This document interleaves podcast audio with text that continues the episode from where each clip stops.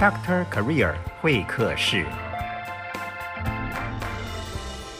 大家好，欢迎来到 Doctor Career 会客室，我是 Doctor Career。在这个数位时代底下，有一个行业大家肯定是无人不知、无人不晓，叫做网站设计。对，现在不管是大公司、小公司，甚至是微型企业，甚至是个人品牌、个人行销，都要用到网站。如果没有用到，还没有网站的，可能就 low 了。我们在社交场合或者一些商业场合交换了名片之后，如果你对这个人有兴趣，回去以后的 SOP 大概就是打开电脑，上网去 Google 一下这家公司这个人。如果这家公司没有网站，就很 low，对不对？可能你对他的信心就大打折扣了。所以啊，我们今天就来介绍呃一位达人哦。那今天我们介绍的呢，这是呃主代设计公司的张哲荣先生 Jerry。那呃，其实哲荣虽然是从这个网站设计起家，不过其实他现在已经 upgrade 了。upgrade 到什么？upgrade 到啊，叫做啊品牌数位设计达人。什么叫做品牌数位设计呢？好，我们就请哲荣来到现场现身说法。Hello，哲仁，哲荣你好，要不要跟大家打声招呼？Hello，大家好，然后很开心今天有这个机会来跟大家分享哦。那我也先自我介绍一下，呃，我是哲荣，那通常业界其他朋友也叫我的英文名字叫 Jerry。然后我的自己个人，呃，刚刚主持人有说过，我所谓升级，其实我觉得我持续在学习的过程，因为我过去其实是先从纯美术开始起家，然后后来我是开始慢慢去摸索自己想要做什么，然后大学开始接触到工业设计，然后最后我会发现到我的业主他的需求性啊更着重在资讯这一块，所以我现在主要就是在服务。网站设计以及动画设计的一个部分啊，这就是我目前呃从业大概五年多来，我主要会在网页设计还有这个动画设计去协助我的业主去发展。那刚刚主持人有提到什么叫品牌数位设计，大家可以去想一下。那我习惯呢会跟大家更白话的来说明。我们先把这一串字看起来很长，我们来做一个拆解。我们可以叫品牌。还有数位，还有设计这六个字，我们把它拆开来看。品牌，我发现我做了个实验，我去把它丢在我们的 Google 的时候呢，它会出现两个字哦，它叫做烙印。那烙印呢，是代表说我今天大家看到可能是第一次认识我啊，就会对我一个印象。然后再来呢，在我言谈当中，你会知道我的识别度是什么，我的差异性是什么。经过相处当中呢，你可能会对我产生信任感，所以。我们常听到有一些大型的品牌哦，哦，就像呃一些，我们不要马上说出那些名字，大家可能都脑中马上浮现出来印象。为什么你会想起他们？因为他已经烙印在你心底。所以我做的第一件事情，我是协助我的客户去定位他的品牌的意向到底是什么。然后第二件事情，所谓数位是什么？数位呢，就呼应实体的对比。我们今天摸得到的，我们就可以称为它叫实体。那我们可能主要用眼睛看的，啊，目前不是主要性可以摸到，我们把它称为数位。那我们常听到的数位的应用的方法，可能就是有常用的脸书啊、IG 啊，或者是你在电视上广告，这些都算是它的范畴，所以它是非常广的。所以我今天品牌如何在数位通路去让更多人知道？让它更有印象，其实就是数位品牌，品牌数位。那设计是什么？就是我就是用更多的工具，更多的思考的手法，去教导我的业主，怎么样去用好他的数位通路，怎么样去做好他的品牌啊。这个是我一些小介绍，还有一些小科普跟大家分享。好，谢谢哲荣，谢谢 Jerry 啊。啊，大家从刚刚才大家，嗯，就是 Jerry 所。讨论哦，他现在在在做自我介绍的时候，我们可以看见他有一个特色，你知道，他叫他被称为设计界的柯南哦。除了他的外形真的清瘦型哦，看起来有智慧的样子以外，的确，他的确有一个柯南的特质，就是他很会拆解，他很会分析。这我想可能也是啊，竹代能够获得客户青睐一个很重要的一个特色。那呃，我刚刚听到一个关键字，就是。嗯，Jerry，你说你是从美术起家，所以对可以聊一下你的你是怎么踏进这个行业的吗？我非常好奇。哦，OK，那个学美术啊，我觉得是在于，我发现每一个人其实他都会认同美这件事情，可是嗯术就是代表我可能是用一个工具去表达我心里所想象的美感，那加上呃，这回推到我过往小时候，我妈妈他们其实工作很忙，然后爸爸也很忙，他们没有时间多照顾我，所以就把我呃送去那个文化中心，那就是有那种绘画班，那就请老师教我。那老师也觉得说，哎，这小孩子是可以栽培的，那要不要就是升学方面也往就是美术班？我以前很流行美术班哦，可能现在的小朋友比较不知道，以前很流行美术班。那我的状况是我去考，好像都刚好有上，可是我这个人又天生有点反骨，就开始思考说，哎，爸爸妈妈，其实啊，我喜欢画东西，不代表我想要把它当职业。嗯这个我觉得是有一点违背的哦，所以我就继续往这个普通高中的升学之路去去走。可是转折点来了，那时候升高呃升大学的时候，我原本的志愿啊，我其实想要当检察官，而且我还要还要挂号帅气的检察官。可是可是那时候不巧，我我的时运不佳，我那时候差零点五分，我就没有上到一所我心中很想要去的这个呃名校这样子，所以我那时候其实有点丧丧气。那我老师说，哎，那这种那你还想要读什么科系啊？想说哇，我我还有什么才能？其实我一直在想，我一直在思考，最后我发现，哎，我会画东西，我刚好就翻一些简章啊，发现，哎，大学有招生设计系，哇，那时候我那个年代设计系刚刚出炉，很多出炉，其实大家对设计这个词是很模糊的。嗯。那我在想说，哎，设计跟美术是不是有一点关联性的、然后我就想啊，那就填了。结果最后我就就到了一所也还算有名的工业设计系里面就读。而说实在的，你说我什么都知道，我什么都不知道。这为什么这个系要学什么我都不知道？那很感谢我一路上的老师，嗯去告诉我，就是说，哎，其实工业设计它就是从产品出发，去跟人去做一些探讨，让他用的开心。嗯所以我觉得这个影响我后来职业，呃，很很大的一个关联性，因为我老师一直强调说，不管你做什么设计，你一定要从人的为出发点。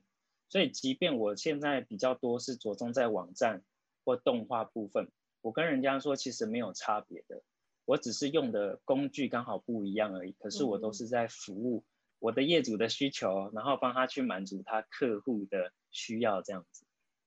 啊，很精彩的一个过往哈，就是从开始是一个美术的一个纯美的，到后来其实也等于是美的应用嘛。现在你的设计没有美感，应该 没有人会想要一个没有 美感的这种网站嘛哈。哦，这很有意思。也就是说，这样看起来其实好像呃万流归宗。好，我如果今天我就算学的是一个软性的东西，其实我只要真的。Follow our hearts，就是可以往前走，好像也是可以走出一条路。好，我觉得 Jerry 给我刚才这个小小的呃过往的回忆，真的也给我们一点启发。那我们拉回，就是不晓得啊、呃我们的主代设计主要是在做些什么？虽然叫网站设计，网站设计里面应该还是有分别，对不对？可不可以介绍一下贵公司？OK，我们其实算是一个定位为设计顾问公司。哎、嗯大家会想说，顾问我很常听见，然后大家会来开玩笑说，哎，顾而不问。那我说，哎，不是，我们是照顾你，帮你问到底。为什么？哦就是在于，我觉得设计这件事过去比较被定为是眼睛看的，你就好看就叫设计。我说，其实我们想要做的事情是扭转这个刻板印象，因为设计顾问是代表我今天是用网站还有动画为出发点，我先去剖析说，哎，你今天为什么要做这个网站？你的目的性到底是什么？你要吸引什么样的族群？你要的风格是什么？因为我们要做出符合他想要的啊、他需要的。那最重要，我们是不是有一些量化的数据，是可以回头去告诉我们的业主说，哎，这是有成效的。我们是希望有凭有据，而且是让他觉得哇，交给我们很放心，真的帮我们照顾的无微不至，帮我们问东问西。所以我们就是以设计顾问为出发点，用网站还有动画来服务我们各领域的客户。嗯，谢谢你这样的说明，因为你这样说明就让我明白为什么呃可以从网站设计 upgrade 变成一个品牌数位设计。所以显然哲荣你们有一个优势，就是你很懂得拆解呃需要，也就是把那个 why 给找出来，对不对？帮你把客户呃他们的 why 就是为什么你要做这个网站，为什么你到底想要传达什么，把它先找出来以后。然后才去思想说要用什么样的方式、什么样的工具、什么样的媒体来帮他做他想要达到的一个网站宣传的效果，应该是这样嘛？哈，是的，哦，很厉害。那呃，你刚才提到了，就是贵公司的一个呃，有一个是谈到主要做数位，呃，应该是说动画吗？你们也做动画，这是一个呃，可以多聊聊吗？好，呃，有一些人又很好奇说，哎，只有你是不是个变形虫啊？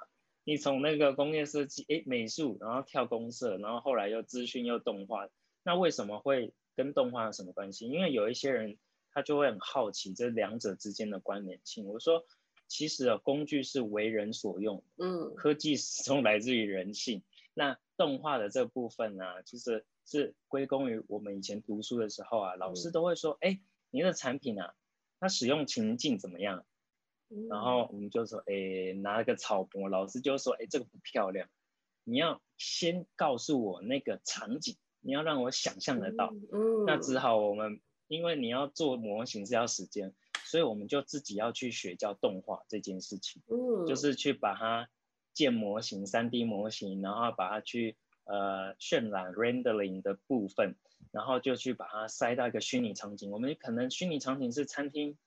或者是饭店，嗯，还是一个某个公共的场合，我们就必须要去营造出我们所谓人机环，就是呃使用者是谁，什么样的环境，你这个产品怎么样的一个互动，嗯，所以我们在当中有一个呃显著的例子也跟大家分享，究竟从呃平面怎么延伸到动画制作，有一个业主啊，他跟我说，哎，这种这种，我我几天后啊，我要参加一个智慧。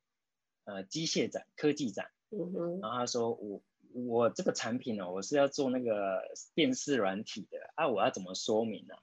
我说啊，这还不简单，你就出一张 DM 发一发，人家大概知道。他说不是，我真的是做里面的晶片，那晶片要怎么介绍？嗯，啊，我要让人家知道它是用在生产线上，那怎么做？嗯，我说啊，糟糕，那只好用动画，因为第一个工厂是。不可以随意被拍摄的，因为很多生产线是有机密性的。然后第二个是时间很有限。我说，哎，那不好意思哦，请问我有几天的时间？说，哎呀，你有四天的时间。我想说，哇，又是一个不可能的任务。但是我们就是善于把不可能拆解嘛，就像刚刚您说的，我们就是拆解，一定有办法。所以我们就跟他大胆建议说，我们用动画，动画来模拟这个晶片装载在一个。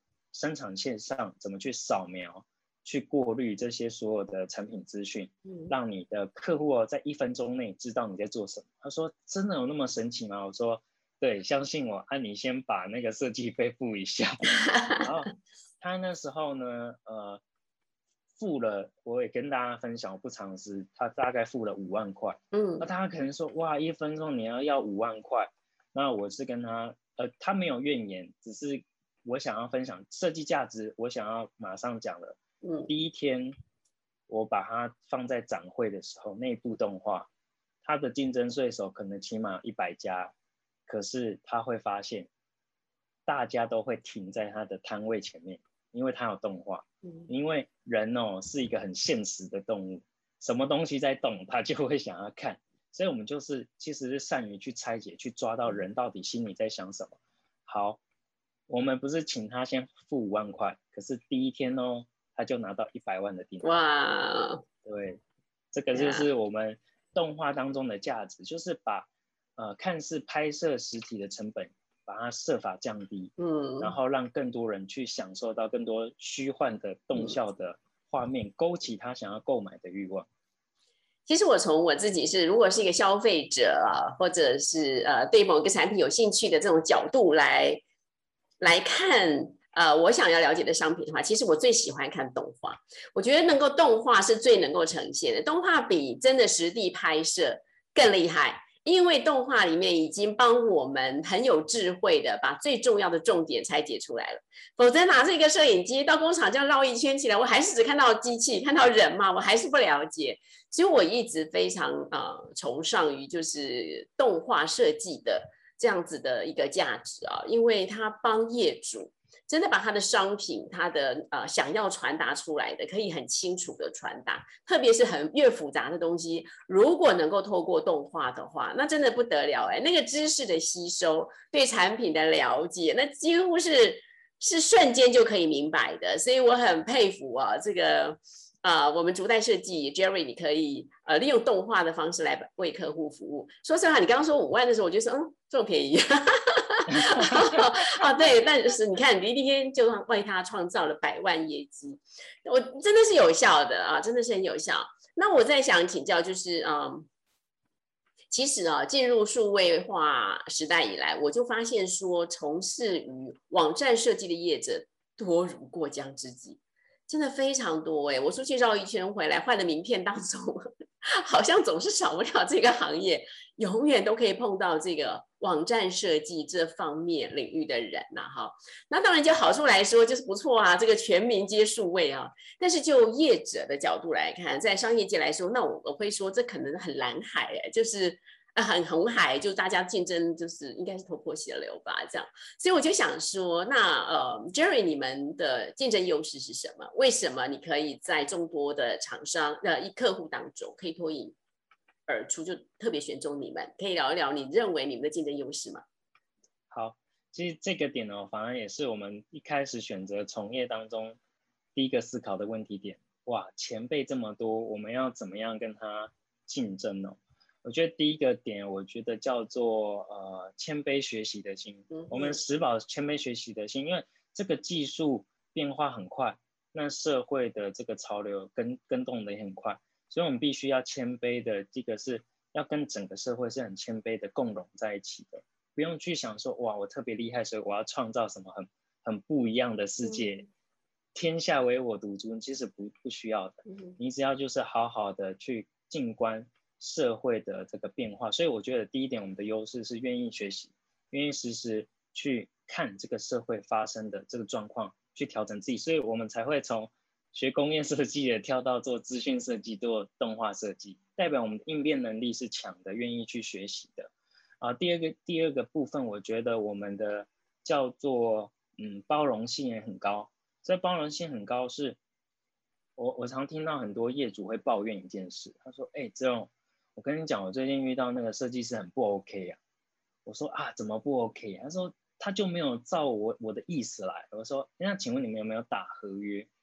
他说哦，当然有啊，一定要打。我一看，我说哎，那你你是针对他什么地部分你觉得不是很满意？啊，他就跟我描述，我说哎，那我我可能要跟你分享一下，这个没有在合约注记里面，所以他其实真的没有义务去协助做这些事。那如果他因此另外计费，我认为也很正常。嗯，这个好，就是这个故事当中我们的关键点出来，因为我们愿意，第一个是包容业主他的不清楚，因为业主本来就是隔行如隔山嘛，他不可能会知道我们领域所思考的事情，所以我们第一个会去包容他的不清楚，那更进一步的去告诉他。我可以帮你做什么？我先帮你想的更多，想的更多的时候，你会更清楚知道你自己也是需要什么。所以当中我们才可以透过呃这个职业五年多来的这个不断的包容的练习当中，去知道我们怎么样去顺应着业主。可是顺应当中不是很卑微的，而是告诉他我们是伙伴，我很在乎你，所以。我们就不断在传递这个，我很在乎你，我为你想更多的这个暖男的形象，所以这个就是我们跟同业很大的一个差别点。嗯，好，那更重要的，回到技术层面，我们技术层面如果论网站部分，也许不是最顶尖的，嗯，可是我发现我们的优势是我们过去的背景可能是工业设计起家的，做城市开发的，所以我们是综合。你可以做设计、做城市、做动画的时候，嗯，业主他不用跑来跑去，他只要找一间公司，嗯，就搞定了。他不用找三间公司去为他处理一件事情。所以综合就是第一个，我们很愿意学习；第二个，我们有包容、愿意去聆听的这个心，再来就是我们是比较更多跨领域整合的经验，这是我们可以在同业当中比较有差异性的一个部分。嗯嗯，好棒哦！就是我看到，就从 Jerry 身上看到一件事情，就是谦卑、谦虚嘛，哈，谦虚学习。很多人不愿意 谦虚学习，很比较骄傲，可能自满了哈。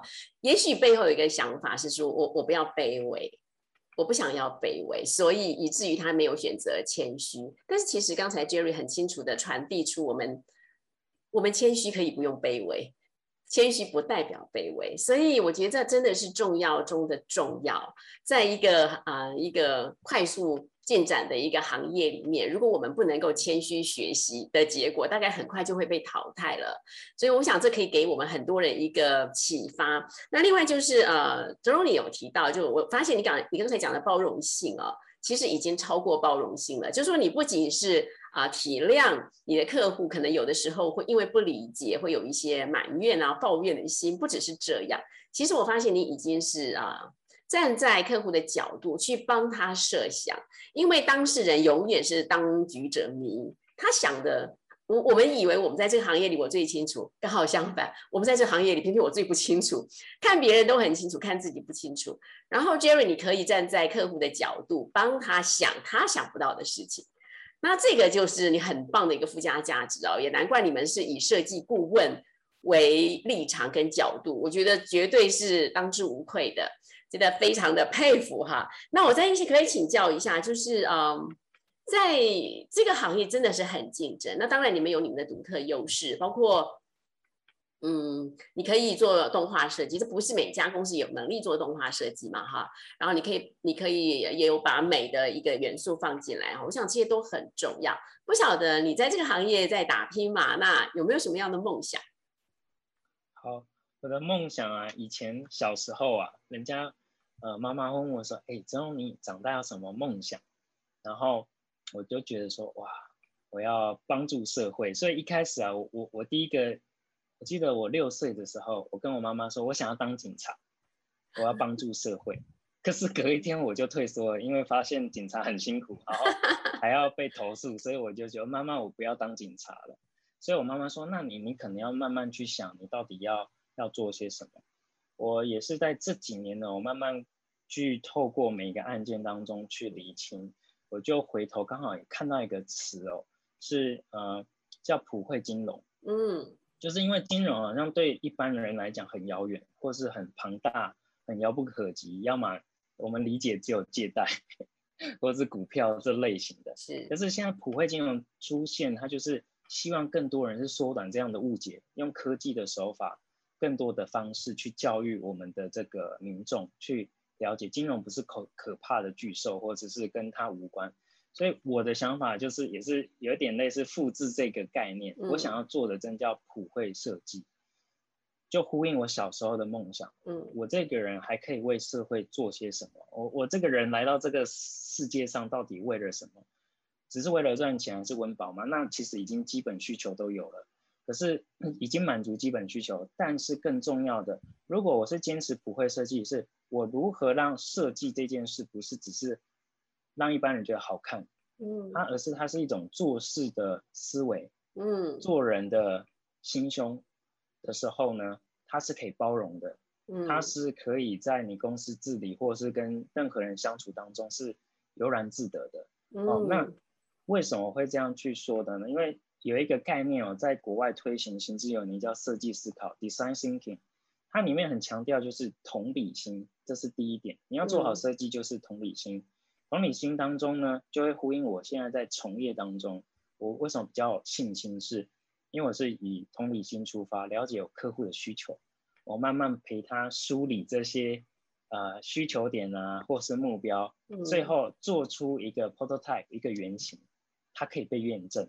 所以我相信这样的手法，有同理心去梳理，做出原型验证这件事是放诸社会每个层面都可以的。所以普惠设计不是只是帮业主做好看，而是我们全民，它是可以一起更有包容心，然后更美学的角度来看这个社会。嗯，好棒哦，陈龙，你六岁的时候就已经有立志要做什么了，而且出发点还是我想要帮助别人。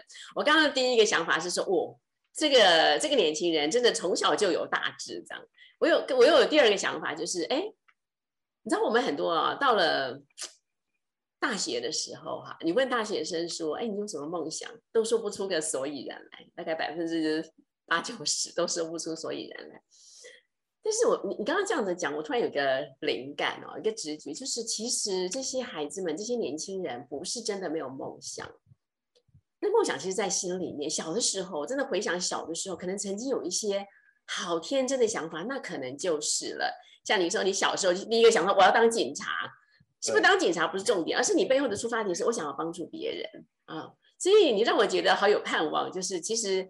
嗯，我们即使现在好像觉得我没有梦想，或者我找不到梦想，其实如果我愿意安静下来，回想一下小时候，当我都还没有被这个社会污染的时候，可能我们心里有一些很纯真的想法。哦，谢谢你刚刚这样分享，让我有一些触动。那嗯，在最后呢，可不可以请请 Jerry 给我们，就是如果也有一些朋友想要踏进这个行业，他本身学的就是这个，你有没有什么建议？好。那个以前呢，我都开玩笑跟人说，哎，如果听到周遭有人要学设计，你先打他三拳，就叫他千万 不要来学，因为我必须说，学设计是很辛苦的，辛苦的是在于你要经过很多的实际的演练，然后还有很多的理论，其实要去学的。只是现在为什么我刚刚说要普惠设计，是很多人把设计师定位在是定位于说，你就是做好看。你里面的一些当中理念其实不是太重点，所以我要给年轻人的建议是，我相信每一个人呢，在这个时代接收到的讯息都很多，然后一定也有自己的梦想，可是可能为什么会忘记，是因为你被这些资讯已经吓到了，哇，太大量了，好像每个人都很优秀，世界竞争很很强烈，怎么办？我有想到四个字，我最近听听下来非常。呃，有感触，而且我想跟各位听众分享，叫做第一个叫呃，这个四个字叫做整学界变。整呢，就是你可以说是整合、整理，你要有整合整理的能力，你要先去了解你到底吸收了哪一些东西，哪一些东西是呃有涵养的，哪一些其实是你不太需要花太多时间去去从事的，或者是花费太多时间去探讨的。那第二个叫学呢，就是人生其实就终身学习，包括每一天我都要不断去倾听其他行业，他可能提出来的问题我不知道，我必须要去翻书去找资料去问别人，所以要不断的终身学习。哦，借是什么？我觉得是他，你可以想说是借喻、比喻，或者是他山之石可以攻错，就是你要不断的去借鉴，去看每一个发生的事情。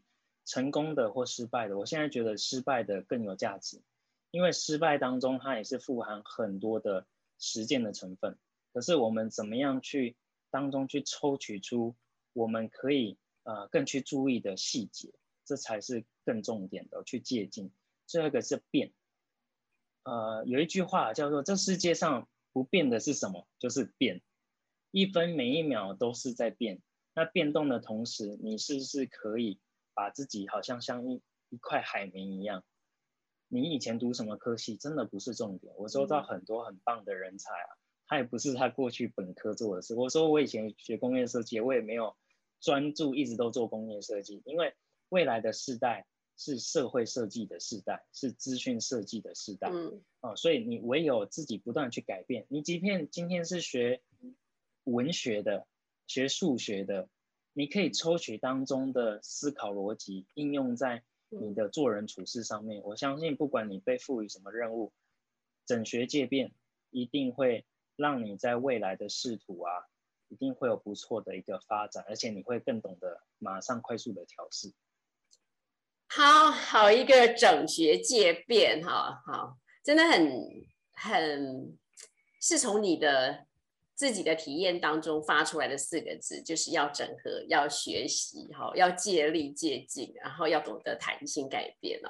好，我觉得这四个字真的可以给我们很多。我想很多朋友们，我们啊，您可以你可以参考。我今天呢，从这个 Jerry 他自己的介绍当中，我自己觉得很多的收获，不晓得您的收获是如何哈？我们从 Jerry 的故事里面，我们可以看见，其实啊，我们真的很很很有梦想的。对你看到 Jerry 这么年轻的一个所谓的柯南，这么年轻，可是他的雄心壮志。小学呃小的时候就想要做警察，做检察官，然后后来学了美术，跨到呃工业设计，然后到了咨询界。那其实这全部整合哎，真的全部整合在一起，对不对？你的美学、美术，然后你的工业设计跟后来的资讯，全部都整合在一起。所以听起来果然是一个。刚才你有提到你们的竞争优势之一，就是很能够跨界整合，自己就是一个跨界的人，才有办法做跨界整合的动作。所以呃，非常的谢谢 Jerry 今天给我们的分享。那我想，如果我们整理一下 Jerry 他的呃呃他们的这个行业，真的好像看到一个，我觉得好像是一个有迹可循的没落哈。就是说，呃，我怎么样在众多的竞争者当中可以脱颖而出？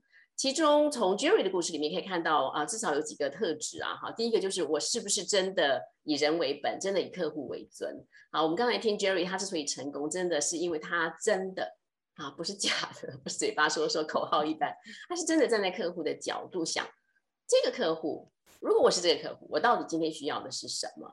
而不是用一个合约的概念啊，合约上说我应该要做 A、B、C，我是真的帮你做 A、B、C。你你没有违法，你没有和没你没有违约，但是你有得到客户的心吗？不可能的事情。显然啊，Jerry 很懂得中在这这当中的一个美感哦，就是真的要以客户为尊。我站在你的立场想，你到底需要什么？然后啊，Jerry 也很有一个呃能力，就是跨界整合的能力，很懂得借力哦。那我想现在也是啦，我们现在这个中小企业、微型企业。啊，我们自己不太可能什么都会，所以怎么样去做借力，显然是很重要。跨界整合哈，这也代表我们的人脉很重要。那如果没有一个呃谦虚学习的态度，我们大概人脉很难建立起来。没有人喜欢跟一个自以为意、很骄傲的人交往。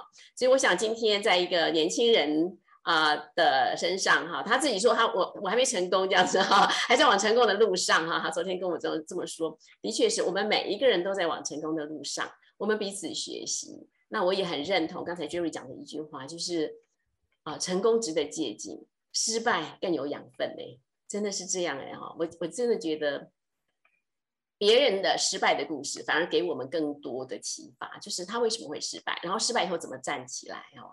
所以如果是那我们就反想自己嘛，如果我失败了，不是也不错吗？我的失败可以成为我下一步的一个养分，也会成为别人的养分。因为失败的故事真的其实是最打动人，是因为失败以后我站起来了。我可以告诉大家，我没有羞耻于我的失败，失败没有打倒我，失败只代表我还没有成功而已。好，Jerry，谢谢你哦，谢谢你今天接受我们的访问。所以，所有的朋友们，如果你想要对 Jerry 想要对主代设计有更进一步的认识，您只要上网，你看他的背板都帮你。打好了，对，果然是以以这个对以我们这个 audience 为为核心哎为中心，告诉我们，如果我们要去认识他的话，你可以找竹代设计，可以找张哲荣设计。好，谢谢你，Jerry，谢谢你接接受我们的专访，所有的朋友们，我们下次再见，拜拜。